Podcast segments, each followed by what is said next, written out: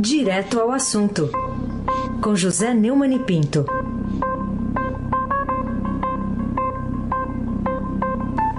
Oi, Neumani, bom dia. Bom dia, Raíssen Abac, o craque. Bom dia, Almirante Nelson, seu pedalinho. Bom dia, Bárbara Guerra. Bom dia, Mancia Biasi. Bom dia, Clã Bonfim, Manuel Alice Isadora. Bom dia, melhor ouvinte, ouvinte da Rádio Eldorado, 107,3 FM. Abac, o craque. Neumann, primeira página do Estadão, aqui. Demissões e perda de função esvaziam, entre aspas, o esvaziam Onix. O que, que explica para você a manutenção do ministro Onix Lorenzoni no cargo? É, ele já foi até o mais importante, né, do primeiro escalão da República e agora não, não é mais, né? É, tem sido lenta e gradual a, a perda de importância da Casa Civil. Aliás, da Casa Civil os próprios jornais registram hoje, tem sido uma espécie de cadeira elétrica ali no Palácio do Planalto. Agora, o Onix Lorenzoni, ele, ele dá sopa, né? Ele dá sopa. Olha, o Onix Lorenzoni ajudou a eleger Rodrigo Maia presidente da Câmara, é do partido dele, o DEM. O Rodrigo Maia foi uma dor de cabeça permanente para o Bolsonaro, inclusive numa guerra de egos. É, querendo implantar na marra ali uma espécie de semi-parlamentarismo. Depois elegeu, ele propôs, ele elegeu Davi Alcolumbre, presidente do Senado. Davi Alcolumbre foi eleito numa eleição fraudulenta. Ah, o, o Andrix Lorenzoni me parece que fica no governo numa função decorativa. É, ele andou se fingindo de morto nos últimos tempos, agora parece que o morto é que está se fingindo dele, né, é, ele andou aí meio calado e tal, e continua lá.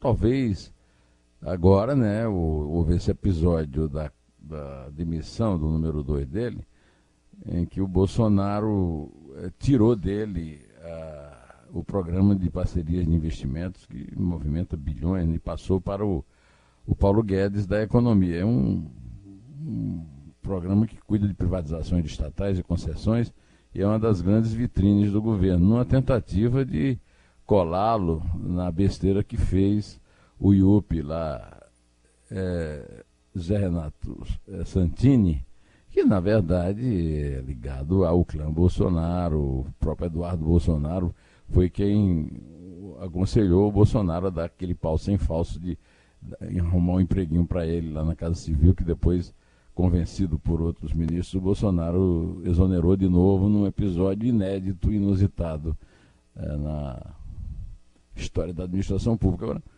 não seria mais fácil demitir o Onix? Aí, abaque, o craque. Bom, só para completar, ele antecipou a volta das férias, né? Está voltando hoje para Brasília. Acho que você vai voltar ao assunto, talvez na segunda. Vamos ver. Ah, você. Oh.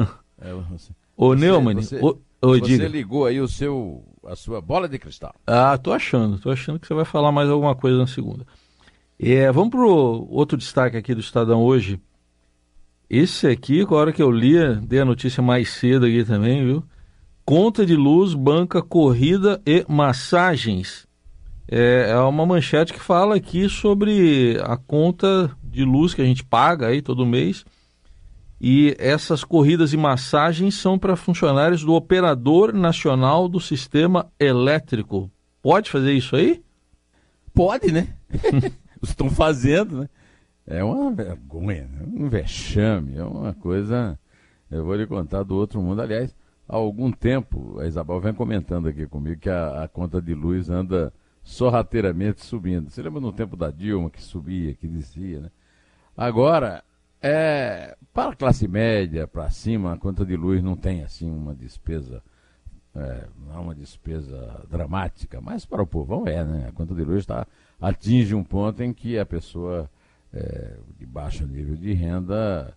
É, então, a verdade é essa pessoa que está sustentando é, essa mordomia, como foi a palavra que ficou na moda desde uma reportagem aqui do Estadão que ganhou o prêmio ESSO, né? o Operador Nacional do Sistema Elétrico, que é o órgão responsável por gerenciar o abastecimento de energia é consumida no país inteiro, está gastando o nosso dinheiro, todo mundo paga conta de luz, para bancar serviços sem qualquer relação com suas obrigações. Né? Segundo apurou o Estadão, e você eh, já leu a notícia com grande estupor, né? É, a, a, contratação sem licitação de duas empresas de massoterapia.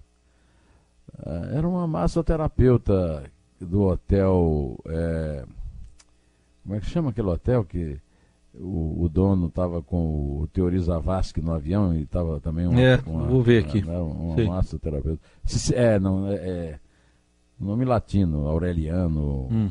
Emiliano, né? Emiliano. Isso, isso, isso. É, para prestarem serviço de shiatsu expresso. Você sabe o que é shiatsu? Não. Você faz shiatsu, não? Mais ou menos, né? A um custo total de 307 mil reais. Hum. O, o, operador também encontrou espaço para gastar mais 106 mil para seus funcionários participa, participarem de corridas de rua em vários estados do país e financiar almoços em restaurantes de luxo nas principais capitais do país. O, o Estadão conseguiu essas informações por meio da Lei de Acesso à Informação, que ainda bem que existe, né? fazem parte de um relatório realizado pela Superintendência de Fiscalização Econômica e Financeira da Agência Nacional de Energia Elétrica. Folga em ver a agência trabalhando a favor do contribuinte. Né?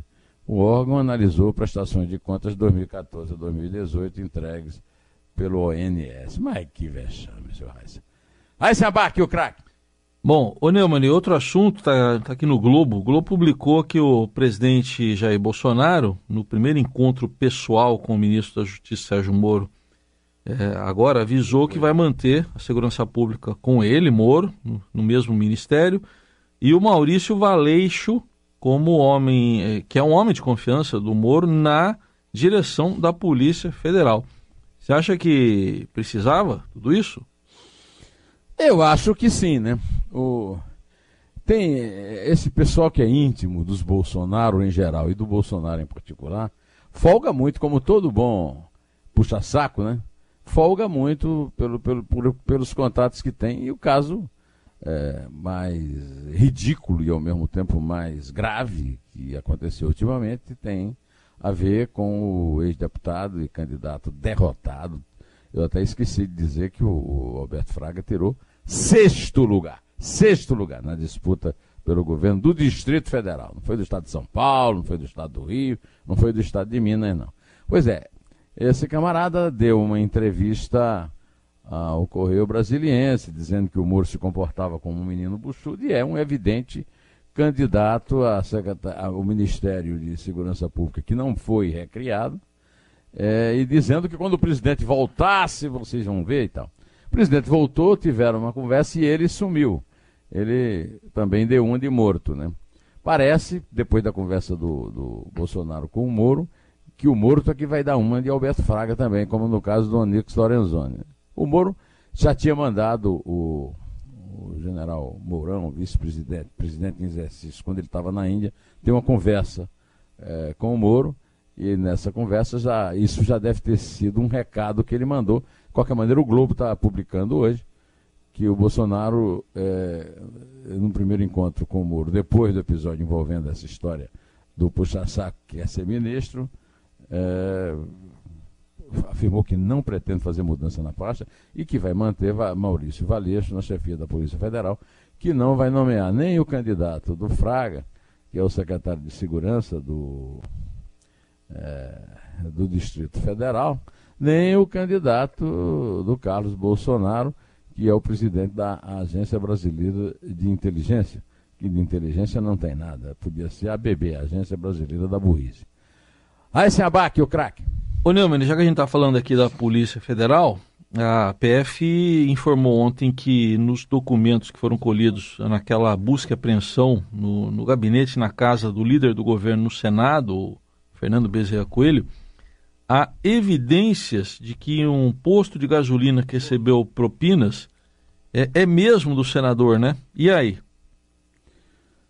Pois então, que coisa, hein? Isso aí está na conta do Onix Lorenzoni também, né? É, esse líder foi escolhido lá com as bênçãos da Casa Civil, mas ele é agora do MDB. Ele foi do PSB do Eduardo Campos e foi ministro nos governos Lula, aliás, acho que foi no governo é, Dilma, que era o posto de Lula, né? Ou seja, num governo do PT, o ministro da, da Integração Regional, um dos responsáveis por uma das maiores canalices feitas contra o pobre da história do Brasil, que é a falsa transposição do Rio São Francisco, que já foi inaugurada pelo Temer e que fizeram uma festa farsesca de inauguração com o Lula e com a Dilma e com o Ricardo Coutinho, o governador da Paraíba à época e hoje líder de uma suntuosa organização criminosa, organização criminosa Orcrim, Ricardo Coutinho. Pois bem, o, o senador Fernando Bezerra teve o que já foi um vexame e que já poderia ter resultado na sua demissão, porque na verdade ele não funciona como líder do, Senado, do governo no Senado, mas sim como líder do Senado no governo, é, com iniciativas completamente estapafúrdias, contra qualquer é, lógica, né? ele já podia ter sido afastado, e agora sim. Né? Já na hora de fazer a, busca e apreensão, a Polícia Federal já deu um sinal que ele não. Mas o Bolsonaro parece que não ouve esses sinais quando não lhe interessa. É, ele é, é, o verdadeiro dono, segundo a Polícia Federal, de uma concessionária da Jeep, apontada por delatores como destinatária é, de propinas ao parlamentar, que também teria atuado pela concessão de benefícios fiscais à marca, né? Conheço, você também acho que conhece, desde a infância, né? É, o Jeep, é. o famoso Jeep. Né? Uhum. Lá no interior do Nordeste é muito popular. A marca até 2025 no Nordeste. Né? A suspeita já existia e foi reforçada depois da análise de documentos apreendidos no gabinete do senador além de conversas dele com familiares e empresários no aplicativo WhatsApp. É só, só tolo acredita que o WhatsApp é, é infenso a, a, invasão. Né? Ele foi alvo de busca e apreensão no dia 19 é, de setembro, na Operação Desintegração, que mira supostas propinas de 5 milhões e meio de empreiteiros à época em que foi ministro da Integração no governo Dilma. Agora, na anteontem, né? O Estadão revelou que a Polícia Federal está investigando negócio do senador num paraíso fiscal norte-americano com um dos empreiteiros suspeitos do pagamento de propina. A ação foi deflagrada em setembro de 2019, mirando repasses aos parlamentares no âmbito da obra do Canal do Sertão e da transposição do Rio São Francisco. Quer dizer, roubaram para uma obra que foi entregue, foi inaugurada e a água não está chegando, viu, uhum. é, Campina Grande continua numa seca danada segundo a Polícia Federal, encontrou diversos indícios de crime, como doadores ocultos, pagamentos fracionados, bem transferidos a terceiros e documentos que reforçam supostas propinas de empreiteiras. Valha-nos Deus! Raíssa Abac, o craque. O Neumann, tem a notícia aqui hoje também no, no Estadão, de que o presidente da Câmara, o Rodrigo Maia, está querendo ir ao Supremo Tribunal Federal contra aquela pensão para filhas solteiras de ex-servidores. O que, que, você acha disso? Olha, é muito difícil eu concordar com o Rodrigo Mag, né? Mas ele tem toda a razão. Isso é um absurdo. Ele disse que onde é impossível não encontrar um absurdo é, nessa, nesse pagamento. Tem remunerações de até 35 mil reais, quase o limite, quase o salário do presidente da República e do Supremo Tribunal Federal. É, o Maia tem razão, tem que ir ao Supremo e acabar com essa história de filha solteira, é, de ex-servidor receber esses, é, essas pensões tão abusivas, né? Vai em frente, Maia. Nesse caso aí, vai em frente. Vá logo antes de ter que sair aí, né? Parece que não vai poder ser reeleito, não, né? Mas se abaque, o craque. Neumann, vamos falar um pouco uh, mais aí sobre a tragédia das chuvas, especialmente no Sudeste, também Minas Gerais em especial. É, por enquanto, a gente ouve as, as autoridades falando que a inusitada precipitação pluviométrica, né, como, por exemplo, afirmou o prefeito da capital mineira, o Alexandre Calil. Uma das declarações mais ridículas que eu já vi na minha vida foi desse prefeito. Dizem que ele é favorito à reeleição lá. Tá mal, Minas, né? É, do, ele agora é, é do PSD, né? E, e aí eu vejo a notícia de que é, ele e o seu antecessor, Márcio Lacerda, que está sem partido, mas era do PSB, ligado ao PT, ligado ao, ao governador, ex-governador, que também está enrolado lá, o Fernando Pimentel, direcionar apenas 20% do previsto em obras e ações contra alagamentos. Você sabe, Heisen, que eu já falei ontem aqui sobre as ações e as inércias de Aécio Neves, Antônio Anastasia e Fernando Pimentel, para é, falar do, do, do, fato de que os, é, Belo Horizonte é uma cidade cortada por córregos e esses córregos não tiveram o devido tratamento na hora em que as ruas foram pavimentadas por esses governadores. Né? Agora vem o Alexandre Calil culpar São Pedro. Diz, não, que choveu demais, que se fosse em Paris também tinha havido o mesmo problema. Não é verdade, também choveu demais em São Paulo, não houve o mesmo problema, porque as obras foram feitas. O dinheiro foi empenhado e gasto. Né?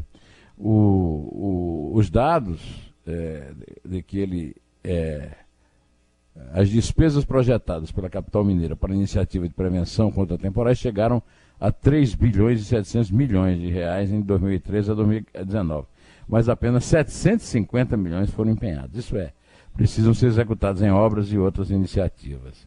Isso o, o vereador Gabriel Azevedo pediu, é, é, compilou esses dados a pedido do jornal o Globo, e o, o ontem o, o, Alexandre Calil não acompanhou o Bolsonaro, alegando que conhece bem a realidade. Se conhecesse, por que não empenhou as verbas? E por que viajou de férias, demorando para voltar? E por que está anunciando agora, sem a menor necessidade, o carnaval de Belo Horizonte? É um insensato, ainda vai ser reeleito, pelo amor de Deus. Aí se abaque o craque.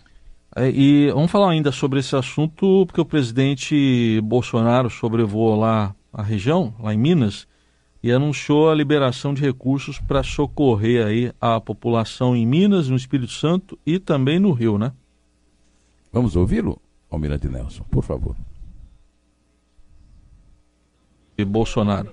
Bolsonaro na é, são, é, são dias difíceis para Minas Gerais, uma parte do Espírito Santo e outra do, do Rio de Janeiro. O governo federal se solidariza com os familiares das vítimas e se coloca ao lado da, do sofrimento do, do povo aqui de, de Minas Gerais. Estamos trabalhando é, ombro a ombro para buscar, então, mitigar os problemas é, ocorridos com essa catástrofe que aconteceu nos últimos dias. É isso ele disse ao lado do governador do estado, Romeu Zema. É, o Bolsonaro demorou, demorou demais. Mas, enfim, compareceu, sobrevoou e, sobretudo, liberou 892 milhões aos estados de Minas Gerais, Espírito Santo e Rio de Janeiro, que continuam atingidos por fortes chuvas. Fez a coisa certa. Um pouco de atraso. Eu acho que se não houvesse essa guerra de egos entre presidente e vice, era o caso do Hamilton Mourão já ter ido lá quando o, Bolsonaro estava em Nova Delhi e o, o, ainda ficou enciumado porque o Witzel chamou o Hamilton Mourão de presidente. Não é hora de ficar enciumado com essas coisas quando as pessoas estão morrendo. A hora era de telefonar para o Mourão e dizer, olha, vai lá, dá 892 mil reais e vai lá ver. Né? Mas tudo bem, antes tarde do que nunca, mas muita gente morreu nesse intervalo entre uh, a ida, a, a, o telefonema do Witzel e a, ida de Bolsonaro a Minas. Raíssa Abac, o craque. Neumann, e o que, que muda com a declaração da Organização Mundial da Saúde de que o surto do novo coronavírus agora é emergência global? É, é um nome assustador, é, continua, a, a, coisa continua assim, é, tendo um, uma escala de agravamento preocupante. É preciso tomar muito cuidado com isso, nos desembarques, nos aviões, é, as pessoas que estão na China, etc. Não pode haver pânico, que o pânico só ajudará a disseminar. E, segundo o secretário de Vigilância em Saúde do Brasil, o Anderson de Oliveira, o protocolo no Brasil não vai mudar depois da declaração de emergência da OMS. E o Ministério da Saúde já está com um planejamento de contingência. Ele deu uma entrevista coletiva em Brasília, nós vamos encerrar o jornal hoje, se o Almirante Nelson me fizer o favor de tocar a sonora do Anderson Oliveira. No nosso planejamento, no plano de contingência do Brasil, nós estamos no nível 2 de alerta, que chama perigo iminente, E se nós tivermos, quando nós tivermos o primeiro caso confirmado, nós iremos declarar emergência de saúde pública de importância nacional, corroborando, obviamente, com a declaração da MS. É isso aí, vamos rezar, ter cuidado, lavar as mãos, evitar aglomerações e tratar e correr ao médico quando os sintomas de doença respiratória aparecerem, mesmo que seja uma gripe comum, para evitar é, contaminação por esse novo, esse novo é, coronavírus. É, vamos contar? Vamos lá então, Neumani. É três. É dois. É um. Em pé.